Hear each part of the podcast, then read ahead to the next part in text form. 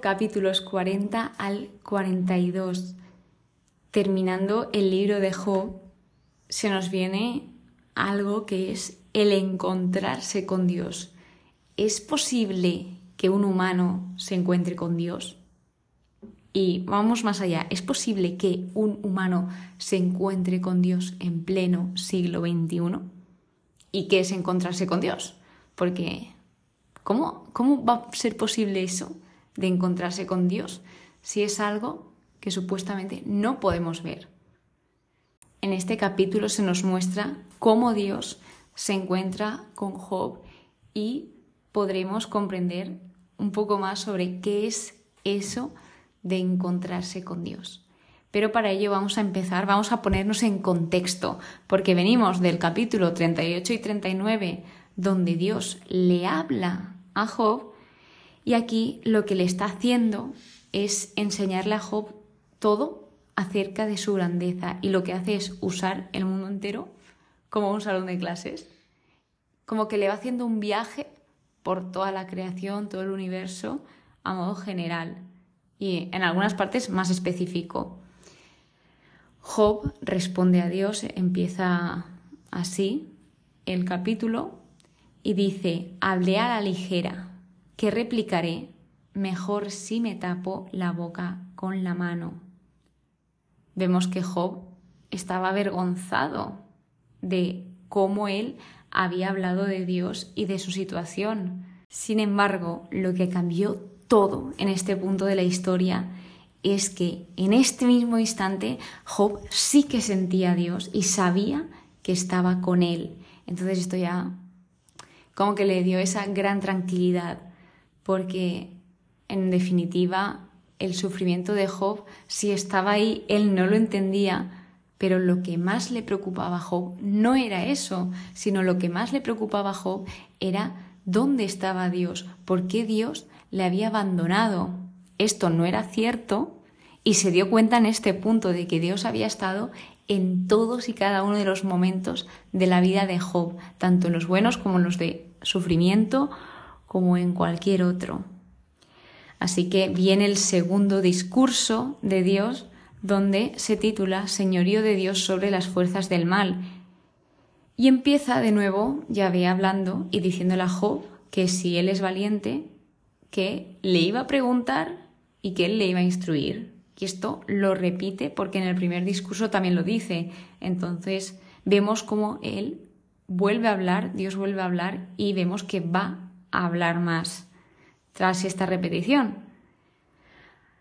Así que después de este desafío que Dios le hace a Job, se da cuenta Job mismo que no era capaz de responder todas estas cosas y él lo reconoce. Nos habla de dos fuerzas o dos criaturas, por así decirlo, que son Behemoth y Leviatán. Estas las vimos en Salmos y han salido en otras partes de la Biblia, pero exactamente hay muchos estudios, pero ninguno te llega a dejar claro, claro, claro qué eran. Aquí en mi Biblia me indicaba que el behemoth es como un hipopótamo y luego Leviatán es visto como un cocodrilo. El behemoth, según los estudios, es una de las criaturas terrestres más grandes, fuertes y peligrosas del mundo. Y luego el Leviatán, hay más, de hecho el capítulo 41 nos empieza introduciendo el Leviatán y de este lo que sí que coinciden todos los estudios es que es una criatura marina. Así que bien, pues lo que se nos dice de estas criaturas, en específico el leviatán, es que pueden estar hablando de Satanás por cómo se está escribiendo en todo momento. Por lo tanto, dos cosas os tengo que decir aquí. La primera, de lo que hemos visto hasta ahora, Dios le estaba dando a Job la seguridad tanto como para el pasado, para el presente y para el futuro. Y esto ya simboliza una gran victoria. Y luego, la segunda cosa, una frase que me encantó estudiando estos capítulos en el estudio, y es que la esencia del Evangelio es que el amor de Dios es más grande que cualquier mal, que el amor de Dios todo lo puede. Por último, el capítulo 42, que creo que es uno de los más intensos, es la última respuesta de Job, donde Job reconoce y se da cuenta que Dios todo lo puede, lo dice y dice que eres capaz de cualquier proyecto. Luego sigue reconociendo que él habló sin entender y que hubo cosas que no se dio cuenta. En el versículo 3 dice, sí, hablaba lo que no entendía o hablaba sin pensar, en otras traducciones, de maravillas que me superan y que ignoro.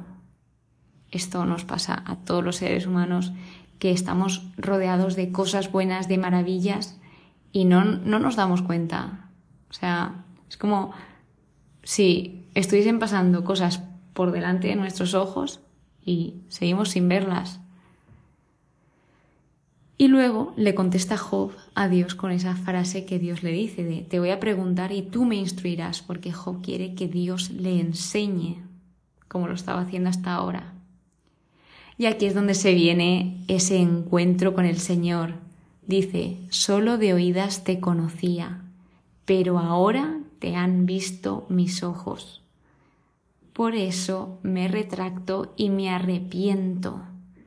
El te han visto mis ojos no quiere decir que lo vio visualmente a Dios porque no lo puede ver nadie. Lo vimos en Éxodo que si alguien está viendo a Dios cara a cara quiere decir que ya no está en este mundo. Así que eso que lo tengamos claro. Y luego ese encuentro con Dios es Job sí que era fiel a la ley, sí que era fiel a Dios, pero aún no había tenido ese encuentro personal con Él. Y en este mismo momento, a través de todo el sufrimiento y a donde había llegado, a través de esa respuesta, de esa presencia de Dios, Él tuvo ese encuentro con Dios. Para mí, el encuentro con Dios es cuando tú mismo, a pesar de todo lo que te han dicho a lo largo de la vida, tú mismo descubres a través de una experiencia personal que Dios sí existe. Por ejemplo, mi encuentro con Dios fue en el 2020 cuando yo le, pedí una señal a Dios sin saber lo que hacía porque toda la vida te hablan de señales y de encuentros con Dios y que de la gente habla con Dios, pero dices, pero ¿cómo, va a ser eso posible? O sea, sí, te quedas así como sorprendida, admirando, pero como que dices, bueno, pues es algo que le pasa a algunos, pero no es que nos puede pasar a todos si nosotros queremos, porque siempre repito que Dios respeta nuestra libertad. Entonces, ese encuentro con Dios, para mí, lo explico de esta forma, de cuando tú mismo te das cuenta de que Dios sí existe por cualquier experiencia de tu vida. De modo que en el siglo XXI siguen habiendo encuentros con Dios. Sí, rotundo sí. Job, en este punto, después de este encuentro con Dios, se arrepintió, se dio cuenta de que había cosas que había fallado, que había hecho mal como por ejemplo él maldijo el día de su nacimiento, él tenía deseos de morir, él también se quejó mucho y hay veces que incluso desafió a Dios. Se ve también desesperanza y declaraciones que no tenían sentido, pero él se arrepintió y pidió perdón de todo esto. Así que tras esto viene el epílogo donde Yahvé también se dirige a los tres sabios, a los tres amigos que habían estado con Job a lo largo de todo este proceso y les dice que él estaba enfadado, que no habían hablado bien de él como su siervo Job. Ojo, pone a Job como ejemplo. Entonces, lo que vemos aquí, el no habéis hablado bien de mí, no quiere decir que lo insultaron, porque justamente ellos se consideraban que tenían temor de Dios y que amaban a Dios. Entonces lo que les pasó a ellos es que sí que es verdad que tenían sabiduría, pero no supieron aplicar esa sabiduría, esos consejos a la situación de Job. Y presentaron a Dios como que estaba enfadado y juzgando, pero realmente esto no era verdad, porque Dios no estaba ni enfadando ni juzgando a Job. Esto se vio en los capítulos 1 y 2, todo lo que estaba pasando. Así que lo que hizo Job es interceder por sus amigos, ofreció holocaustos, sus amigos obedecieron a, lo que les mandó Dios, o sea, hicieron caso, y dice que Yahvé tuvo en consideración a Job. Es decir, todo se resolvió, toda la amistad que tenían entre ellos se resolvió, incluso la de los tres sabios con Dios. Y una vez resuelto lo espiritual, Dios restauró lo material. Vuelvo a repetir, una vez resuelto lo espiritual, Dios restauró lo material. Es decir, Yahvé rehace la hacienda de Job, a pesar de que Job no pidió esto, porque Job lo único que le preocupaba y por lo que más triste estaba era por no notar la presencia de Dios. Y a pesar de no pedir esto, Job le multiplicó, le duplicó todos los bienes, todo lo que se le había arrebatado. Y dice, Yahvé bendijo ahora a Job más que al principio. Habla sobre sus hijas, sobre sus hijas y habla sobre que a su primera hija le llamó Paloma, después de todo esto, la segunda Cacia y la tercera Frasco de Perfumes, que supongo que serán nombres en hebreo mucho mejores, sonarán mucho mejor, pero en castellano suena así.